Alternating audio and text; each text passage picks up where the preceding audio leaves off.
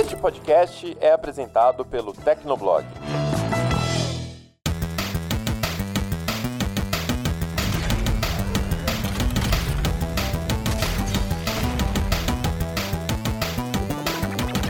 Fala galera, tá começando mais um Hit Kill, o podcast de games do Tecnoblog. Eu sou a Vivi Werneck. E eu sou o Pikachu. Não, tô brincando, eu sou o Felipe Vinha. e eu sou o Murilo Tunholi. Depois dessa apresentação maravilhosa, né? Temos aqui um Pokémon ao vivo e a gente vai falar sobre Pokémon. Mas antes disso, eu gostaria de agradecer a todo mundo que está comentando, compartilhando, curtindo o Hit Kill e lembrar que se você tem alguma sugestão para os próximos programas, comentários, críticas do coração, manda pra gente em hitkill@tecnoblog.net. Deixa o seu comentário no post que vai ficar lá no Tecnoblog ou caça a gente nas redes sociais. E sem mais delongas, temos que pegar Opa, o Pokémon no caso. Vamos lá.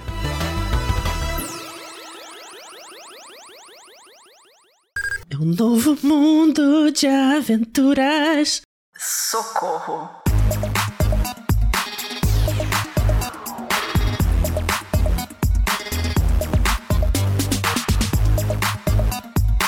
Como vocês já devem ter percebido nesse hit o 40 nós vamos falar sobre Pokémon Legends Arceus.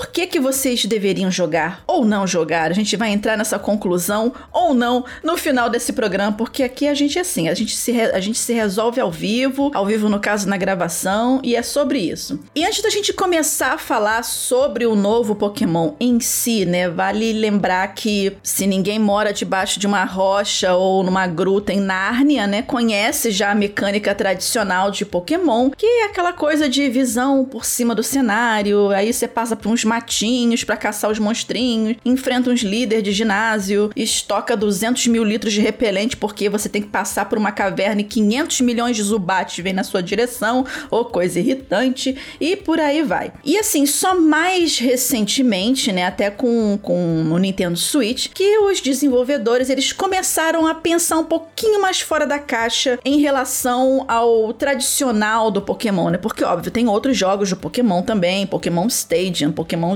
é, Snap, eu tô falando em específico do tradicional do Pokémon. É, por exemplo, no caso do Pokémon Let's Go Pikachu e Eve. Eva! Ah, ele é tão fofinho. E, volta, Viviane. Coisa mais fofa do Eva. mundo. Oh. Volta, Viviane, volta. Né?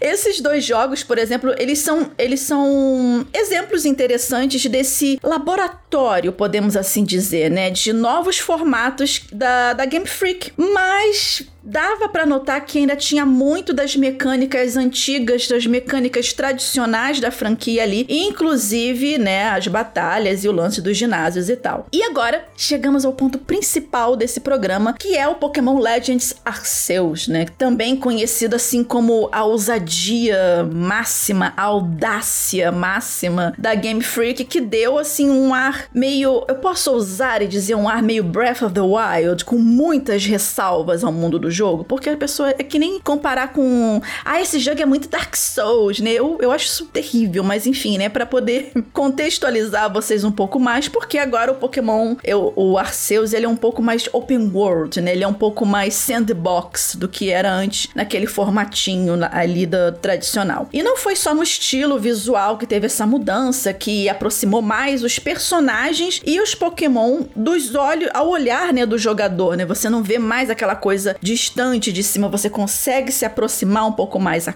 câmera se aproxima um pouco mais. Mas o jogo ele também trouxe algumas mudanças é, no gameplay também, né? E como o Vinha e o Murilo eles já estão assim jogando o game há muito tempo, eu vou levantar essa primeira pergunta para eles, porque apesar de eu ter comprado o jogo, eu sequer o abri ainda por questões de outros testes que eu estou fazendo no momento. Então, até uma coisa, uma curiosidade que eu tenho e acredito que muitas pessoas que estão escutando esse hit kill também possam ter. Meninos, assim, qual é a primeira grande diferença que vocês notaram em Arceus em relação aos outros jogos canon da franquia Pokémon? Olha, sendo bem sincero, acho até difícil começar a listar a primeira, porque, quer dizer, a primeira é quando começa o jogo, mas você é tão, você é tão apresentado tão rapidamente a tantos conceitos novos ao mesmo tempo que você fica até um pouco perdido de início. Tipo, o jogo já começa, ele, ele não tem um menu inicial, ele já começa o jogo em si, né? Você é literalmente lançado numa nova realidade e ali você começa a aprender que aquele mundo já não é mais o mundo que você conhecia. E isso vale tanto pro personagem quanto pro jogador. Ele, ele causa uma sensação inicial de, cara, onde eu estou, sabe? Quando você começava um jogo de Pokémon é, clássico, é, no formato de sempre, né? Você é um treinador na sua cidade e você sai na jornada Pokémon para conseguir insígnias e capturar todos. Você já, já tem essa base em todos os jogos, com uma pequena variação aqui ou ali, mas a base sempre é a mesma. Aqui não, você tem essa, essa estranheza desde os primeiros segundos e tudo que o jogo te apresenta te joga na sua cara é novo. Novo, totalmente inédito e, e até estranho né? Até você se acostumar com certos conceitos iniciais. Não sei se o Murilo concorda comigo. Não, eu concordo em número, gênero, tudo, porque eu senti muito que a vibe do jogo é, é, totalmente diferente de tudo que a gente já viu até hoje, né? Por mais que a Game Freak já tenha usado Pokémon Let's Go como um laboratório, por mais que ela já tenha tentado algumas coisas diferentes antes, eu acho que o Legends Arceus ele é, é essa, é essa conclusão, sabe? Assim, a gente testou várias coisas coisinhas em vários jogos, agora a gente vai juntar tudo num lugar só e vamos ver o que, que vai dar. É, e eu acho que esse é o jogo que melhor traduz a ideia de Pokémon, é que é sair por aí caçando os, os monstrinhos aos montes. Pelo menos é isso que eu tenho na minha cabeça, né? Porque no, nos jogos tradicionais, você só precisa pegar um de cada. Isso se você quiser completar a Pokédex, porque não é uma tarefa obrigatória. Normalmente é só mesmo, como o Vinha falou, ir pelos ginásios e pegar as insígnias, depois enfrentar a liga e vida que segue. Só que em Legends Arceus, completar a Pokédex é o seu objetivo principal. Eu achei isso fantástico. Não, não, não tem aquelas firulas da franquia principal. É só você, seus Pokémon, suas Pokébolas e muita força de vontade. Então, para mim, assim, essa é a melhor coisa que Pokémon podia ter feito em muitos anos. Então, peraí, deixa eu ver se eu entendi. Você não começa na sua casinha falando com a sua mãe: olha, o professor, não. o professor Oak, né? O professor Carvalho quer falar com você. Olha, três bolinhas na minha frente, vou escolher escolher uma dessas bolinhas. E, e assim, vocês chegaram a comentar que não tem lance dos ginásios, não tem o lance das insígnias. Você é o que nesse jogo? Você é um pesquisador, uma pessoa aleatória que resolveu pegar um rato no quintal e criar para ser um Pokémon? Porque assim, eu ainda tô meio perdido nessa questão de como é que começa. Que vocês falaram que se joga, sem dar spoiler, é claro, né? Você se joga no mundo. Que norte que você tem para começar? A premissa básica é que o jogo ele se passa numa, numa espécie de outra realidade, né? que na verdade é tipo um passado distante da região de Sinnoh, né? Sinnoh, para quem não sabe, é a região que serviu de, de base para Pokémon Diamond e Pokémon Pearl, que receberam agora, inclusive, é, remakes, né? Recentes. E, e aí o, jogo, o personagem do jogador, ele é uma pessoa que não pertence a essa realidade, digamos assim, tá? Então tem toda uma história envolvendo ali um, uma, uma viagem, uma ficção científica, uma fantasia, que esse personagem vai parar nesse, nesse, nesse cenário, e aí a partir daí ele precisa entender como ele foi parar ali, ele ou ela, né, dependendo de qual gênero você escolher, como foi parar ali e como e como viver naquele mundo, naquela realidade, como se tornar alguém, né? De fato, porque as pessoas estranham uma pessoa de fora chegando do nada e de maneira estranha, que você vai entender se você jogar.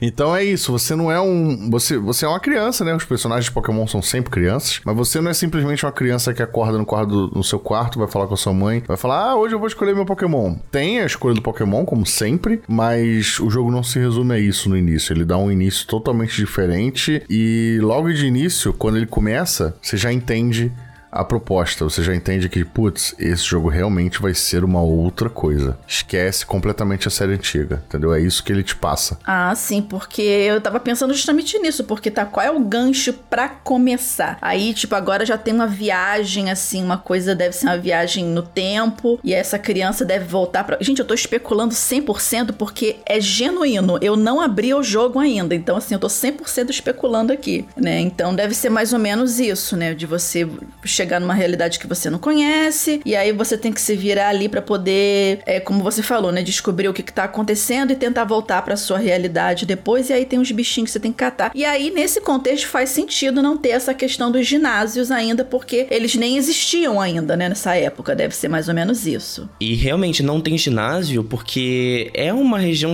inspirada no Japão feudal, né? Então você não tem tecnologia, você não tem. Você tem aquelas cabaninhas, você tem muito contato com a, com a natureza e tudo mais. E tem algumas, algumas coisas acontecendo na história, né? Também não, não vou dar spoiler aqui, que para você consertar essas coisas que estão acontecendo, você tem que estudar o ecossistema da região de Hisui, que é essa região pré-Sinnoh. Então, para estudar o ecossistema, você tem que capturar os Pokémon para completar a primeira Pokédex de todas. Hum. Então é aí que vem a o seu trabalho como caçador de Pokémon. É um Pokémon prólogo, né? Tipo um Origins da vida, né? Interessante.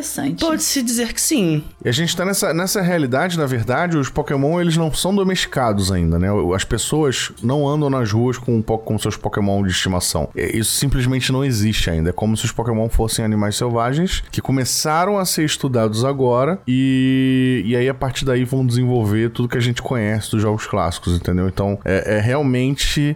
Esse jogo é realmente diferente em todos os sentidos. Não é em um e outro, não. É em todos, é literalmente tudo é diferente. Interessante, mas agora vocês falaram de Pokémon, e assim, tem Pokémon novo também, né? É, é, e o que, que mudou nessa mecânica de capturar os bichinhos e nas batalhas? Vocês acham que assim, tá melhor agora? Ou seria melhor continuar como é que tava antes? Nossa, tá muito melhor. A gente tem criaturas novas e novas versões das antigas, mas não é exatamente o foco do jogo. O foco do jogo é realmente na jogabilidade totalmente diferente. As batalhas e as capturas são dinâmicas. As capturas, ela lembra lembram, elas lembram um pouquinho o Pokémon Go, né? Mas com a diferença de que é, é, é, tudo dinâmico na mesma tela agora. Você não, tem, você não tem a transição de tela, sabe? Quando você. Primeiro que você vê os Pokémon no mapa, né? Você não tá andando pelo matinho e o Pokémon te ataca batalha aleatória. Não, não tem mais isso. Você vê eles no mapa. É parecido com o que tinha no, no Let's Go, né? Pikachu, só que de maneira mais natural. E aí você simplesmente tá andando no mapa, você pode puxar uma Pokébola literalmente do bolso do personagem e tacar. Sem transição de tela, é, sem perder tempo. Se o Pokémon for capturado, foi capturado, senão ele escapa. Enfim,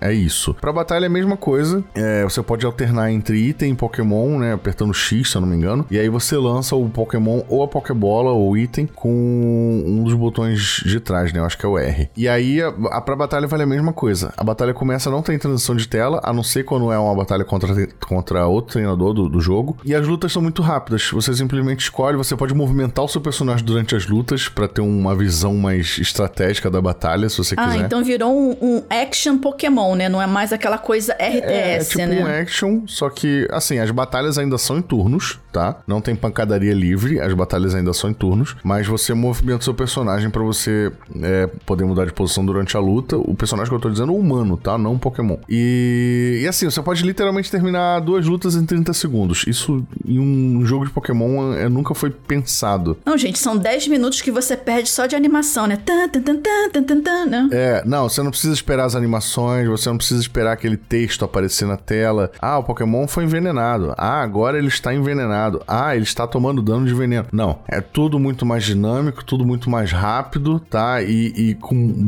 com mudanças drásticas nas batalhas. Talvez por isso também vale avisar, o jogo não tem multiplayer, tá? O multiplayer tá em formato de troca apenas. Então não espere batalhar com outros, com outros jogadores. Mas no ele tá é, impecável nesse sentido de batalha. Para quem gosta de batalha um pouco mais dinâmica também, eu acho que assim as batalhas elas estão mais rápidas, mas agora tem um sistema de turno por prioridade. Me lembrou muito o sistema do Final Fantasy VII de ATB, é, é, Action Turn Battle, alguma coisa assim, que a, a batalha parece que ela, ela é de turno, mas ela é um pouco mais rápida do que o normal, que as coisas vão acontecendo e você vai decidindo na hora e tal. Então eu achei isso muito bacana, dá uma dinamicidade muito legal pro, pro Legends Arceus. É, como o Vinha falou, tem alguns pokémons novos sim, porém, pelo jogo se passar no passado e tudo mais, é, eu acho difícil pensar que essas espécies novas vão continuar sendo usadas em jogos futuros, porque elas têm muitas particularidades com aquela época. Assim, não sei, eu adoraria que isso acontecesse, mas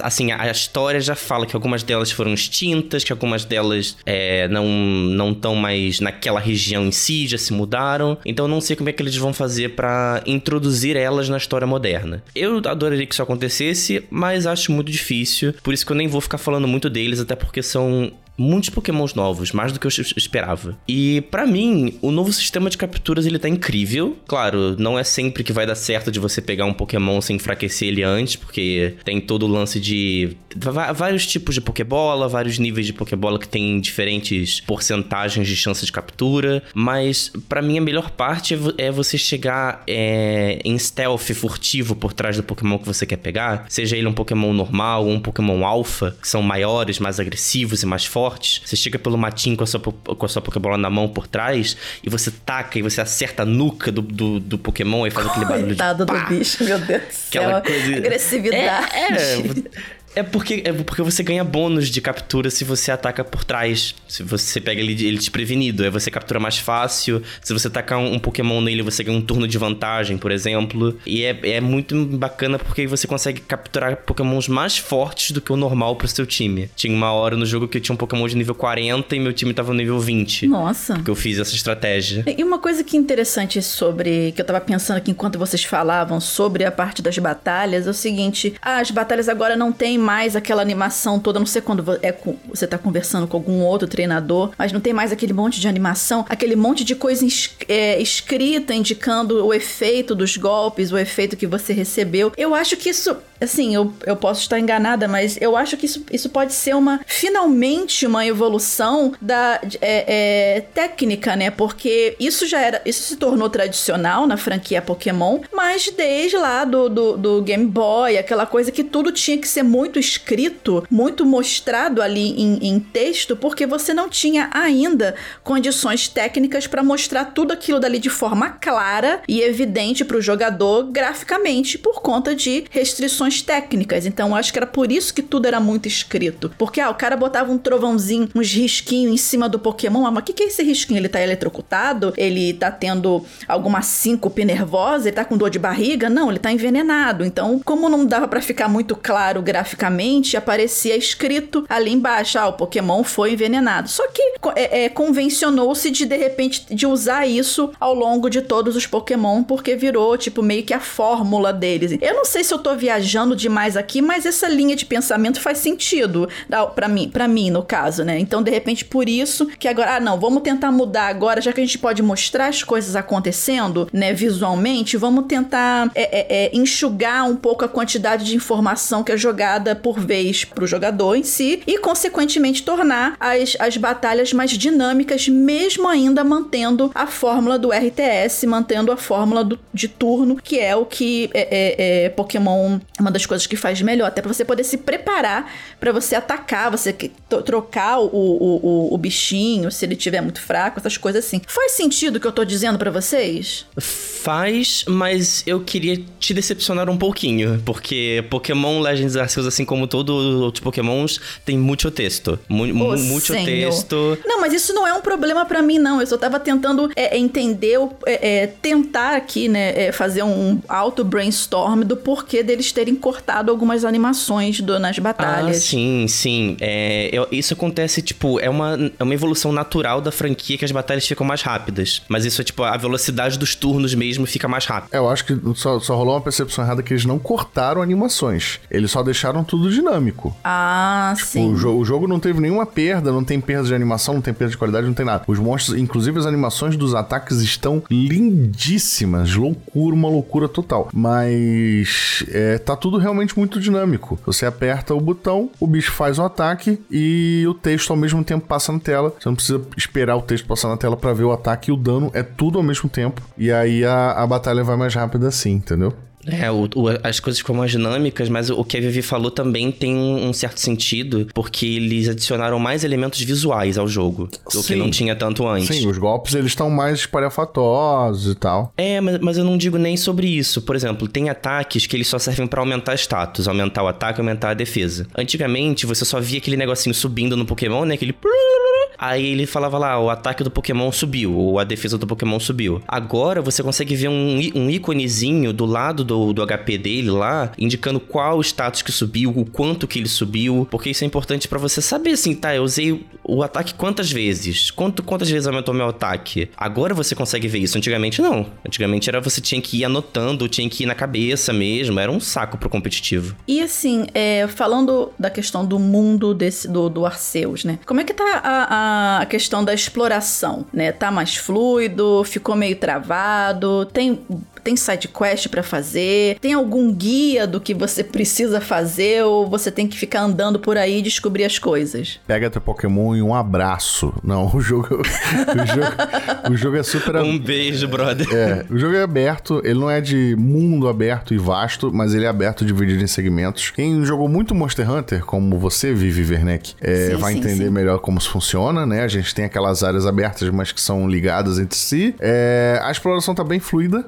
e tipo, a, só, eu só achei um pouco. O frame rate do jogo eu achei um pouco estranho no início. Eu não sei se é proposital ou se realmente é limitação do console, mas enfim, no início você dá uma estranhada com frame rate, principalmente se você está acostumado a jogar outros games é, em consoles, consoles mais avançados e tudo mais. Mas é a única reclamação que eu tive, mas a exploração tá super fluida, a, a, as ambientações e os cenários são bem vastos. É, tipo, a, a própria Pokédex tem, obviamente, tem side quest a rodo, né? Muita side quest. A cidade tá cheia de personagens que dá side quest. Você pega essa sidequest no mapa com outros personagens. E a própria Pokédex, ela é uma sidequest por si só, porque é, é, muito incrível como eles fizeram. Tipo, você, antigamente, o, nos jogos clássicos, você faz o quê? Você captura o Pokémon e a Pokédex já te mostra lá todos os detalhes dele, né? Nome, historinha, golpes, é, tipo, tudo. Agora não, como os Pokémon estão sendo descobertos, o seu jogador ele faz um trabalho meio que de biólogo, sabe? Tipo assim, eu capturei um Pikachu. A Pokédex não registra nenhuma informação dele, só que você capturou um Pikachu. Aí você tem que capturar ou batalhar com mais 10 Pikachus para você registrar mais informações na Pokédex. E aí você tem que evoluir um Pikachu para registrar a informação na Pokédex que ele evolui também. Então é tipo, é um trabalho manual, sabe? Que você vai construindo a Pokédex. É que a gente tá acostumado já ter as informações, mas alguém já fez esse trabalho, né? Então, no caso, é você que tem que fazer esse, esse alguém trabalho. é o personagem do jogador aqui em Legend. Nossa, interessante.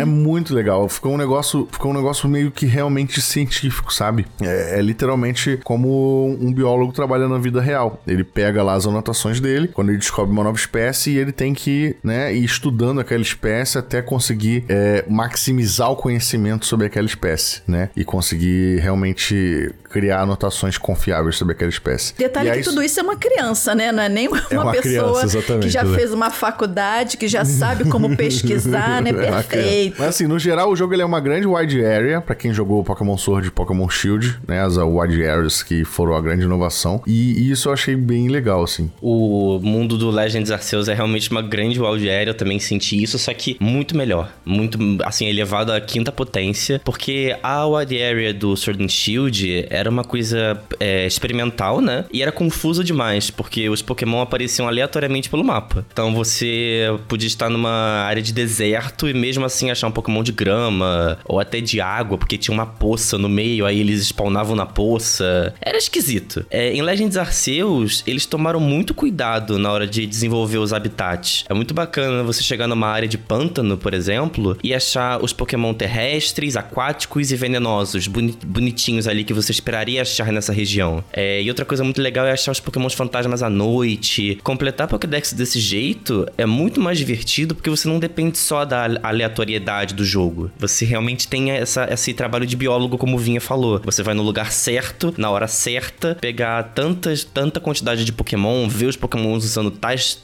tais ataques específicos e você vai anotando lá no seu caderninho para você ganhar o seu rank de pesquisador. Ah, entendi. Então tem esse lance dos pokémons eles estarem é, divididos pelos seus próprios biomas, vamos dizer assim, né? Sim. Então, aquático, terrestre e tem a questão também de pokémons que você só encontra num período do dia. Isso você, é, é, saindo da, da, da, do circuito canon do Pokémon, você tem no próprio Pokémon Snap, né? Tem bichos que você só consegue... Bicho, né? Eu falo tudo, tudo, pra, tudo pra mim é bicho, gente. Então tem bichinhos que você encontra é, à noite, ou à tarde, ou de manhã, para você poder fotografar. Então, mesmo dentro de um bioma, por exemplo, aquático, tem bichos que você... Pokémon, né? Que você só encontra de manhã ou à noite, ou só os fantasmas que você encontra nesse período noturno? Não, não, tem, tem diferença sim. Porque tem Pokémon que tem é, comportamentos noturnos. É, por exemplo, tem um Pokémon da segunda geração que é o, o Hunt Crow, se não me engano. Murkrow, que é a pré-evolução dele. Que ele é um. Tipo um abutre, um, um, uma ave assim, de, de noite mesmo. E você só acha ele à noite. Ele, ele não é um fantasma, ele é um Pokémon sombrio. Mas aí você tá é, caminhando numa árvore e você vê ele lá à noite e você só pode pegar ele esse, esse horário. Senão, volta, volta outra hora. E só mais uma dúvida em relação a esses Pokémon perdidos assim no, no, no mapa e aquela coisa. É, eles te atacam também se eles te virem, se eles avistarem você? Ou é uma coisa que eles ficam ali de boa, assim, ah, vou ignorar essa criança chata que tá passando aqui do meu lado e vou continuar a minha vida aqui. Você também pode ser atacada diretamente ou ele vai atacar só o seu Pokémon? E pode, eles te caçam, eles querem morder tua bunda. É...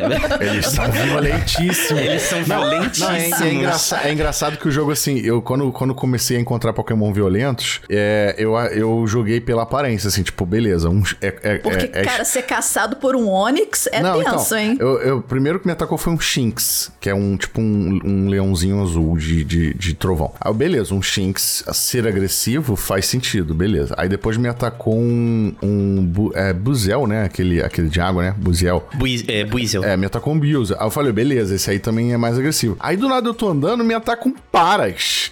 Eu, como paras, assim paras. um paras agressivo, gente? Eu, eu, tive a mesma reação, tipo um, um... Eu não vou pra panela hoje não, miserável! Vem aqui! Um inseto de cogumelo lá, putão. É, porque você pensa que os Pokémon insetos, eles são super, né, na deles e tal, até porque... Vai lá encarar um Scyther pra ver Moleque, se ele é super na dele. Nossa, mas o paras boladaço me atacando. E isso é legal, porque isso acaba te surpreendendo de uma forma que você, tipo, caraca, esse Pokémon vai me atacar ou eu posso jogar Pokébola nele de boa, sabe? Então você tem que, de certa forma, parar e dar uma estudada no comportamento antes de saber como agir. E tem uma coisa muito legal que quando eles te atacam, eles não te atacam da mesma forma, tá? Tem ataques diferentes. Então, por exemplo, o Paras, quando ele te ataca, ele ataca de longe e ele lança o, o, o esporo é, paralisante em você. Porque é, uma, é um mecanismo de defesa do, do desse inseto ele específico. Ele te paralisa, te joga no chão e depois vai lá e come seu cérebro. Exatamente, ele faz exatamente isso. Aí, sei lá, você, você tá sendo caçado por um ursaringue, assim. Ele vai atrás de você, correndo atrás de você, tipo, vem aqui, seu moleque escroto. Gostei da dublagem do ódio. Gostou, né? Gostei. É diferente, aí tem alguns pokémons que te tacam logo um hiper raio na sua cara, e, tipo, foda-se, você é obliterado Gente em, do céu. em dois segundos. Adorei isso, porque a minha dúvida era justamente essa, ah, vou ficar aqui, ah, ele só vai me atacar se eu atacar ele. Não, eu queria que todos eles ficassem assim, nesse modo full putaço mesmo, entendeu? Ah, você vai querer me colocar na Pokébola, miserável, então vem aqui que a gente vai brigar primeiro. Tem alguns Pokémon que eles ficam sempre no modo full putaço, que é os, os Pokémon Alpha, que você vê eles ficam com olho vermelho. É tipo no, no Zelda Breath of the Wild não tem as criaturas que são é, afetadas pela lua sangrenta. Uhum, sim, sim, sim.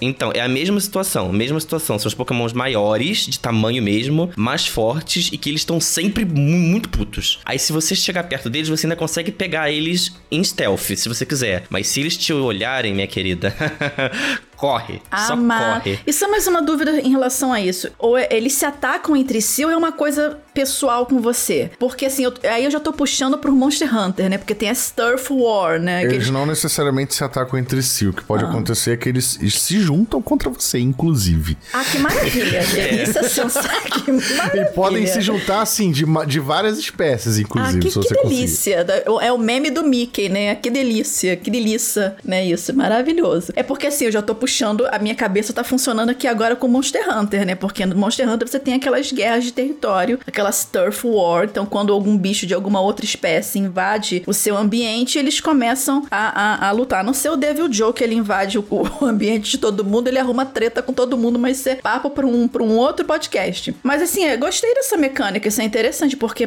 eu achei que assim, cara, beleza, ficam uns bichinhos ali é, na natureza, mas pô, não, eles só vão é, é, me atacar se, se eu fizer alguma coisa. Mas não, fica todo mundo ali full putaço. Hoje eu não vou pra panela, vem aqui lutar comigo. Amei, amei isso, gostei. A Game Freak fez uma. Só pra completar, a Game Freak ela, ela deu uma, uma bela caprichada nisso de interação do, dos Pokémon entre si na natureza. Que tem uma, uma parte na segunda área que tem um, um tipo de Pokémon específico, que são os, os Ted Ursa, que são ursinhos pequenininhos, oh. que eles andam muito entre si, né, em, em, bando. Aí quando você pega um sem ser visto, os, os amiguinhos, eles notam, eles ficam pensando assim, ué, pra onde que foi meu, meu colega? Cadê, gente? Porque ele some, aí, aí depois na, em cima da cabecinha deles aparece o, o, o, o balãozinho de três pontinhos, como se eles estivessem prestando atenção em alguma coisa. Oh, levaram meu irmão! É, porque eles ficam atentos, tipo, cadê meu, meu, meu irmão urso? O que aconteceu com ele? É, eu achei isso muito bacana, eu achei isso muito uma, um carinho que a Game Freak deu pro jogo.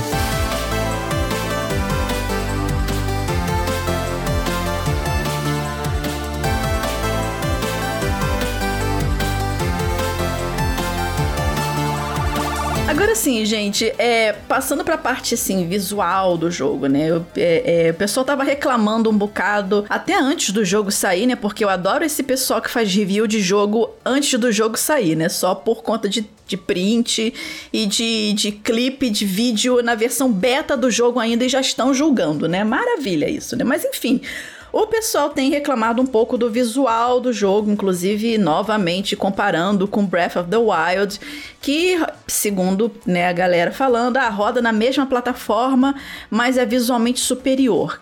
Cara, vocês acham assim que tem algo de gritante visual no jogo que vocês notaram que não ficou muito bom ou que isso é só a galera que tá falando demais? O que, que vocês acham disso? Já que a Nintendo não gosta de traduzir os jogos dela, eu vou falar em inglês também, que essa galera tá falando agora é bullshit. Tá entendendo? não, sem brincadeira. É uma besteira imensa, sabe? É a galera que reclamou com certeza não jogou e assim, é claro que a pessoa pode se incomodar, mas pessoal analisando por foto, sabe? A foto que rodou o Twitter, né? A foto da água do jogo. Nossa, sim, a, quando, sim. Quando, eu, quando eu vi aquela foto, eu falei, pô, realmente tá feio. Mas eu não me importo muito com o gráfico, eu quero, eu quero saber se o jogo é bom. E aí, quando eu fui jogar, e o primeiro contato que eu tive com a água, a água tá incrível.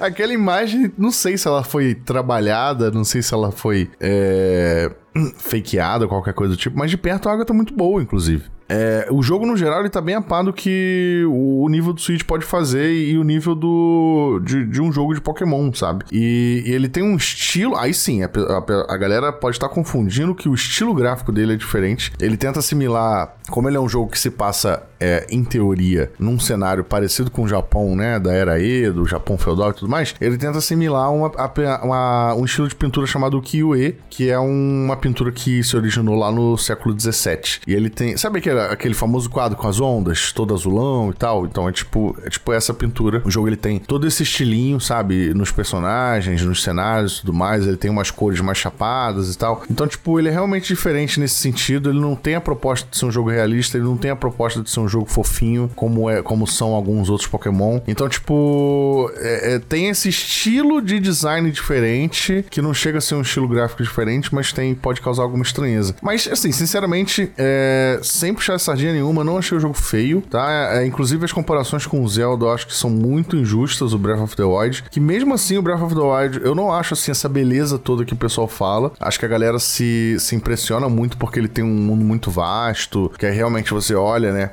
Pro horizonte e vê todas aquelas montanhas, pô, isso aí realmente é lindo, mas ele não é, se você comparar com, com um game mais realista de PS5 ou de Xbox, é, não tá no mesmo nível, entendeu? Mas é, é, eu acho exagero, Acho que o Legends tá bem, tá bem ok, assim, tá, tá um jogo bonito, não tá um jogo feio. E o estilo gráfico, o estilo de arte, você pode estranhar no início, mas acho que você acostuma logo. A galera tem que entender muito que o Switch não é um console poderoso focado em gráficos, né? Não dá pra gente esperar um jogo de qualidade de PS5 naquele tablet, infelizmente. E nem, nem adianta falar, ah, mas Zelda Breath of the Wild de 2017 é bonito. Gente, desculpa, assim, o jogo tem sua qualidade, ele é muito bom, mas tecnicamente ele é muito limitado. Assim como Legends Arceus. Se a gente for falar em questão de hardware, o Breath of the Wild, é, ele tem uma, uma draw distance, né? Que é o, a, a, distância que você vê os objetos pipocando no mapa, bem pequena. É, você consegue ver aqueles, aquele horizonte, assim, mas se você ver, não tem nada renderizado nas montanhas, é tudo liso. E não existe uma batalha acalorada no Breath of the Wild, do Breath of the Wild, odeio o nome desse jogo, que não tenha queda de frames. Você vai bater num Guardian da vida e quando ele lança aquele laser em você, o jogo fica 5 FPS. E isso é porque o Switch é um console fraco, não tem muito o que fazer. Aí tem que culpar lá o. ver o que, que o Furukawa tá pensando fazer no próximo console. O Legends Arceus ele poderia ser mais bonito? Com certeza. Porque, assim, Game Freak, a franquia Pokémon é a franquia mais, mais valiosa do mundo. Então tem dinheiro para fazer. Mas a gente também tem que lembrar que o time da Game Freak não é o maior time do mundo, ele é pequeno. E são centenas de Pokémon para renderizar e animar, né? Diferente dos remakes da quarta geração, que eles cortaram muitos Pokémon ali, Sword and Shield também, eles cortaram muitos Pokémon. É, Legends Arceus tem uma, uma quantidade muito grande de monstrinhos diferentes. E animar cada monstrinho de, com as suas animações individuais e, e entre Pokémon e entre Pokémon e treinador, é um trabalhinho difícil, assim. Vocês.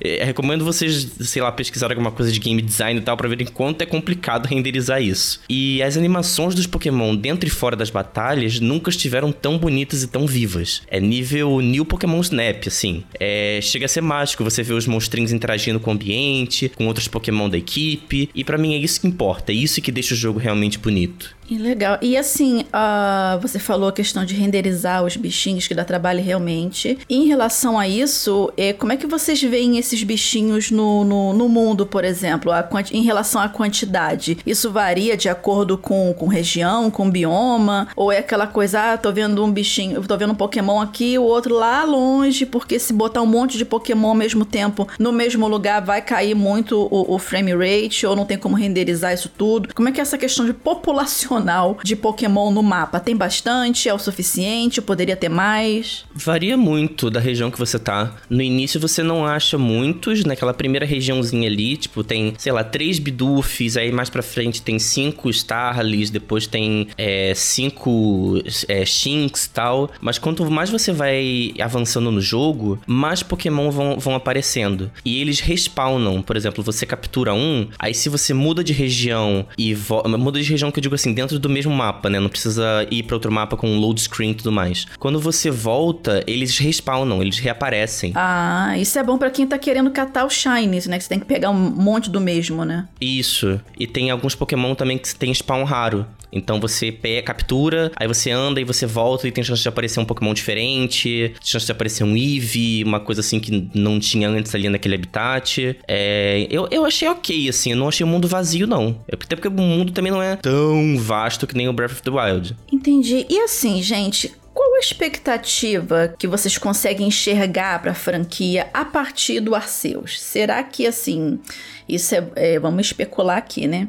Será que a Game Freak ela vai seguir esse novo caminho do, do Arceus? Se vocês acham que ainda faltam coisa para ajeitar ou se de repente vão voltar para a fórmula tradicional, o que, que vocês acham? Eu queria muito que a Game Freak é, mantivesse alguma das mecânicas de Legends Arceus na nona geração. Sei que nem tudo pode ser adaptado, porque afetaria diretamente o competitivo, que isso é um problema, que o competitivo é uma parte importante dos jogos da franquia principal. E por ser casual e não ter esse competitivo, o Legends Arceus teve liberdade até de mudar, por exemplo, certos efeitos negativos dos golpes, né?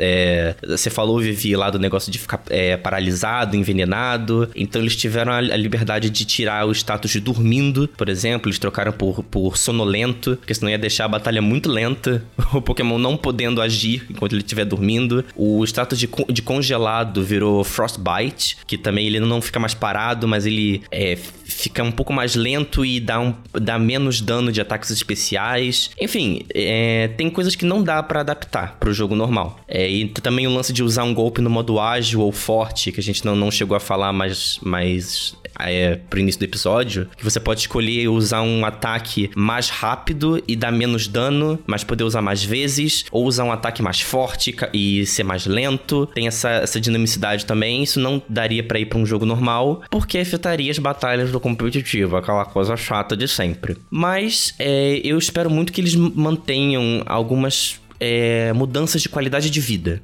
muito importante, que é a possibilidade de trocar os ataques dos Pokémon a qualquer hora. Isso foi muito bacana no Legends Arceus. Você não precisa mais ir num NPC específico e entregar um item raro para poder fazer o Pokémon relembrar um ataque que ele sabia antes. É... E você também não, não precisa nas batalhas se teletransportar para uma arena diferente. Acho que isso tem que ser jogado para a franquia principal, porque dá um ar totalmente diferente pro jogo. É você chegar no ginásio, você falar com o NPC e a câmera dali mesmo já dá aquele zoom ou já dá aquela aquela virada e já batalha dali. Não tem aquela coisa de musiquinha, de os dois se olhando, o número de Pokébolas aparecendo. Tem que ser uma coisa mais papum, sabe? Direto ao ponto e vamos se bater. A gente vai ter que esperar até 2023, que eu acho que quando eles vão fazer o anúncio da nona geração, para ver se a Game Freak vai surpreender positivamente ou se vai escolher dar um passo para trás. É, no meu caso eu concordo com muitos pontos que o Murilo falou. mas eu acho que vai ser muito, um pouco difícil manter todos os elementos do, do jogo do, do Arceus em um jogo tradicional da franquia, a não ser que eles decidam romper drasticamente com vários conceitos clássicos, né? Como líder de ginásio também e tudo mais. Combate multiplayer vai, precisaria ser retrabalhado e tudo mais. Mas eu acho que Legends Arceus ele abriu as portas. A partir de agora, tudo é possível, né? A gente não esperava um jogo desse. E o fato desse jogo existir, simplesmente ele existir do jeito que ele existe, é um milagre. Tipo, a gente já esperava que ele fosse diferente, mas não tão diferente quando a gente botou a mão e jogou. Então acho que a partir de agora abriu as portas. Acho que a Game Freak pode fazer tudo é, e trazer mais mudanças drásticas num, sei lá, num próximo Pokémon que sair, Pokémon Pink, Pokémon Purple, sei lá. Chutando aqui um nome. É, ele, ele, esse jogo ele faz tanto pela série que, que é difícil de você acreditar que a Game Freak teve coragem, principalmente autorização para fazer isso, né? E Sim, sem, gente. Sem, sem, medo de decepcionar os fãs e, e o, que, o que de fato não aconteceu, né? A maioria das pessoas está gostando muito e se surpreendendo bastante positivamente com tudo que Pokémon Legends Arceus traz. Bom, eu assim, eu como falei no início desse, desse hit kill, eu tenho o jogo, só não comecei a jogar ainda. Agora me deu mais vontade de começar a jogar ainda, mas eu tenho que focar em umas coisas que eu tenho que fazer antes, mas certamente quando eu me dedicar ao jogo vai ser aquela coisa, né? Vamos consumir a minha vida novamente. E em relação aos pontos que vocês colocaram sobre o futuro da franquia, eu concordo com vocês. Tem essa questão do competitivo, que tem que ver como que eles que a Game Freak de repente pode, ah, beleza, a gente quer que o que Pokémon continue no cenário competitivo, porque, bom, isso dá grana, né? Então, não vamos mexer no potinho de ouro, né? Mas, de repente, acrescentando alguns elementos que a, a galera gostou do Arceus também, quem sabe, né? Mas isso daí são pros game designers, é pra Nintendo se resolver com isso, ver como é que, de repente, consegue juntar o melhor de dois mundos, desses dois mundos, né? Do competitivo do Pokémon, para quem curte, e, né, essas inovações da franquia que o Arceus trouxe para esse novo capítulo da franquia Pokémon. E vocês, galera, vocês estão jogando Pokémon Legends, o Arceus, vocês que estão escutando a gente agora, pretendem jogar, né? Fala com a gente, fala pra gente, abra o seu coração sobre o que vocês estão achando do game ou se vocês pretendem jogar ou não depois desse papo que a gente teve nesse Hitkill 40, manda pra gente a sua opinião lá em hitkill@tecnoblog.net nos comentários do post ou caça a gente lá nas redes sociais.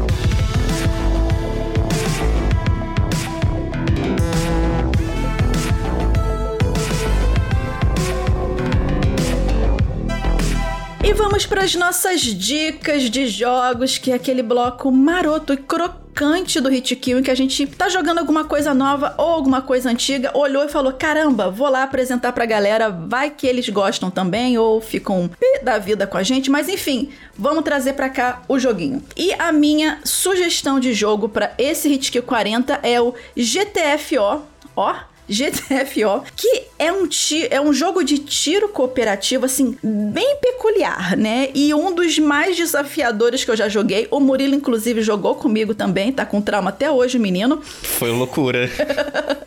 então, assim, além de ele te fazer bater um pavor muito rápido, né? Ele é um tipo de jogo em que você realmente vai precisar usar estratégia e cooperar para poder progredir. Assim, ele meio que se vende como um game para jogadores que buscam desafio a mais nesse, nesse estilo de gameplay de ah, quatro pessoas, soldados, whatever, entrando numa área completamente inóspita, com tudo querendo te matar. Então, assim, a ideia dele é se vender como alguém que, que acha é, Left 4 Dead muito fácil, tá praticamente botou o Back 4 Blood no bolso, tipo, ah, eu quero um desafio maior. Esse é o GTFO. Então, assim, partindo desse princípio, eu acredito que ele não deve agradar muito a quem tem um perfil mais casual para games de tiro, mas ele vai botar um desafio legal para quem quer alguma coisa mais hardcore, né? Basicamente, né, assim, no jogo, basicamente você faz parte de uma equipe de quatro presidiários que precisa fazer uma série de expedições em um complexo que antes servia como um centro de pesquisas. E é claro que tudo começa a dar ruim muito rápido. E você tem que lidar com coisas do tipo escassez de munição, criaturas mutantes que vão te atacar ao menor ruído que você fizer. Qualquer coisa nesse jogo te mata se você estiver sozinho. Tipo, ah, não, eu vou andar por aqui sozinho, não faça isso que vai dar ruim. E você, nisso, você tá fazendo essas excursões nesses complexos porque você precisa ficar catando muamba pros outros. Ou terminar as pesquisas que eram conduzidas nesses locais antes de dar ruim, que aí vocês descobrem por que, que dá ruim ao longo das campanhas campanhas. Em resumo, GTFO, ele é desesperador, ele é difícil, ele é escuro, ele dá susto. ele é muito escuro, né? Mas assim, para quem gosta de um desafio, para quem gosta de um survivor horror mais jogo de tiro, ele é um prato cheio. Então, se você tiver com seu seu coração em dia, com seu exame cardíaco em, dia, né, para jogar, GTFO tá disponível para PC via Steam e o jogo ele custa assim menos de 100 reais. E essa é a minha sugestão. Toca aí, Vinha. Vou dar uma sugestão aqui, mas eu vou dar uma sugestão no sigilo, porque eu tenho vergonha dela. Opa, que isso? Que é o Jump Force. Meu Você é o otaku, Ai. Felipe Vinha. Ai, senhor. Ban, é ban. Não, não é o problema não é ser otaku. O problema é que o jogo é ruim. Não, Jump Force é, Jump Force é aquele jogo ruim bom, sabe? É tão ruim que é divertido. É, pra quem não conhece, é um jogo de anime lançado pela Bandai Namco, que traz personagens de vários animes. Então é o tipo de jogo que dá muita dor de cabeça a direitos autorais e advogados de contratação de direitos autorais, mas que é um jogo que existiu. Só que ele não deu certo, né? Foi lançado vários personagens extras, mas não deu certo. E aí a, a Bandai Namco está tirando ele das lojas online neste mês de fevereiro. Eu não sei a data exata para que ele vai sair, mas tipo, tá a pique de sair já, e por isso ele tá em promoção em várias plataformas, ele e os personagens extras. E aí eu comprei porque eu sou otaku, e é um jogo de luta, então, tipo, ah, tô em casa sem fazer nada, tenho um amigo comigo, vamos jogar um jogo de luta despretensioso, vamos jogar Jump Force. Ele também tem modo campanha e ele tem multiplayer, e o multiplayer será igualmente desligado, só que o multiplayer vai ser desligado, se eu não me engano, em agosto. Então tem um tempinho aí ainda para quem tem o jogo jogar, tá? Ele vai sair do ar, mas quem comprar e baixar, obviamente, vai poder manter e continuar jogando normalmente. E a versão em disco, né? Provavelmente ainda tem bastante em estoque aí nas lojas, porque o jogo deu uma flopada. Mas só gaste seu dinheiro com esse jogo se você gostar muito de anime, se você gostar muito dos personagens. Personagens de jogo de luta, tá? Em, em, em personagens de anime, de anime de luta, em principalmente Dragon Ball, One Piece, Jojo. Tem, tem até Death Note ali perdido no meio, mas, tipo, na maioria das, dos casos é personagem de jogo de anime de luta. É, então não gaste seu dinheiro com esse jogo, a não ser que você queira muito ter um joguinho desse tipo na sua biblioteca. E, mas se você quiser, dá uma corrida aí, porque ele tá para sair do ar real, assim. Vai deixar de existir. O jogo vai sumir no estalo do Thanos. E vai dar o peido mestre. E é isso. Meu Deus do céu. Valeu. Vai, Murilo, pelo... Vai, Murilo, pelo amor de Deus. Só queria falar, joguem com Kaiba. Muito bom. É isso. Tati, aí pra minha dica de jogos. É, essa semana eu vou falar sobre um jogo que eu também já trouxe é, aqui pro TB num artigo, que eu gosto muito, que é o Papers, Please, que é um jogo desenvolvido por um, um rapaz chamado Lucas Pope. Eu gosto muito dos jogos dele. Ele também fez o. É, eu sempre esqueço o nome todo do jogo, mas alguma coisa de Obradin. É, mas, enfim. O Papers, Please é um jogo muito simples na teoria, mas muito complexo ao mesmo tempo. Basicamente, você é um, um vigia de posto de imigração num país fictício chamado Astortroska que é inspirado muito provavelmente na, na União Soviética, né, na época da, da Guerra Fria e tudo mais. E você é responsável por deixar pessoas entrarem no país, imigrantes no caso, entrarem no país ou não. E para isso você precisa ficar analisando os documentos deles. Por isso que é papers, please, papéis, por favor, tipo, documentos, por favor. Você tem que analisar passaporte, você tem que analisar visto de entrada, é, visto de trabalho e tudo isso você tem que manter muita atenção porque tem gente que falsifica documento, tem gente que vai tentar entrar para praticar tentar atentado terrorista, é, é, tem, tem gente que vai tentar entrar sem documento porque tá refugiado da guerra, e que isso é muito comum nessas épocas. Então você tem que ali que pensar o que, que vale a pena. Por exemplo, nessas situações que você vê a pessoa que tá passando fome, que tá querendo uma casa nova, nova para morar com a família, é o que? Você vai obedecer o seu, o seu posto, o seu país e vai deixar a pessoa de fora, como a regra diz, ou você vai dar aquela, assim, entra aí sem falar com ninguém, porque eu vou tentar te dar uma vida melhor e tudo mais sempre fica nesse dilema ético e moral durante o jogo. E vai, vão ter umas situações também que você vai precisar se salvar, porque você precisa ganhar dinheiro para sustentar sua família, para comprar remédio, para pagar a conta de luz, alimento. E você, assim, um país que acabou de sair da guerra, um país com um regime comunista, você não vai acumular grana, você não vai acumular dinheiro, você vai ganhar o que você tem que ganhar ali e você pode fazer alguns bicos por fora, que aí já é tentar é, pegar ali um, uma negociação com guarda, que é quantidade de pessoas que você prender vai te dar um dinheirinho a mais. Tem todo esse tipo de coisa que vai deixando a história mais interessante e que pode mudar o final do jogo, que é uma coisa muito interessante, porque o jogo tem 20 finais diferentes, dependendo da, isso, das suas escolhas. É tipo, é tipo isso. Então, você tem final, assim, não vou dar spoiler, né? Mas você tem final que afeta o seu país, a sua vida pessoal, o país vizinho. Então, eu recomendo. É, ele tem muito um, um fator replay muito bacana ali para você jogar várias vezes. Às vezes ele fica um pouco repetitivo, Fica, porque o seu dia a dia é ficar vendo documento ali sempre. Mas eu, eu recomendo muito, porque é muito divertido. Ele sempre tá muito baratinho no Steam. É, ele tem para PC, ele tem para PS Vita, se alguém ainda tiver um PS Vita em casa. E também tem versão para iPad, especificamente. Não tem para iPhone, nem tablets Android. Mas funciona muito bem. E também tem um curta no YouTube de graça. Se vocês procurarem lá por Papers, Please, vocês vão achar um filmezinho que conta um, um, resumo do início da história do jogo, mas que é muito bem feito, muito bem produzido. Ele é, ele é russo, mas ele tem legendas em português do Brasil.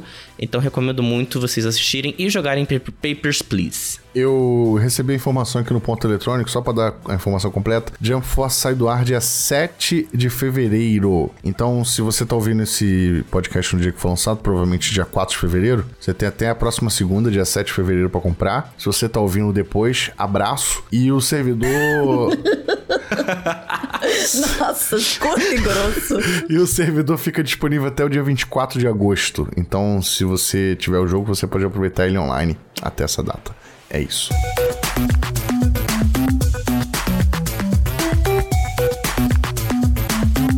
Isso, galera. Chegamos ao fim. Chegamos ao final de mais um Hit Kill, esse Hit Kill número 40, falando sobre Pokémon Legends Arceus. E você curtiu? Que tem algum recado, tem alguma sugestão? Manda pra gente hitkill.tecnoblog.net. Deixa os comentários no post que vai ficar lá no Tecnoblog e marca a gente nas redes sociais. Mas antes da gente passar os nossos arrobas, no bom sentido, isso ficou péssimo, enfim, né? Vamos dar, aos, vamos dar os créditos desse programa que sempre dá muito trabalho para fazer. Quem produziu esse Hit Kill foi a minha pessoa pessoa Vivi Moá, com a ajuda do Vinha e do Murilo. Esse episódio foi editado pelo Ariel Libório e o Vitor Pádua fez a arte de capa. E é claro, né? Agora vocês podem encontrar a gente nas redes sociais também. A minha pessoa você encontra por arroba Vivi Werneck, arroba Felipe Vinha e arroba Muritunholi. E é isso, pessoas. Até o próximo. O meu, o seu, o nosso Hit Kill.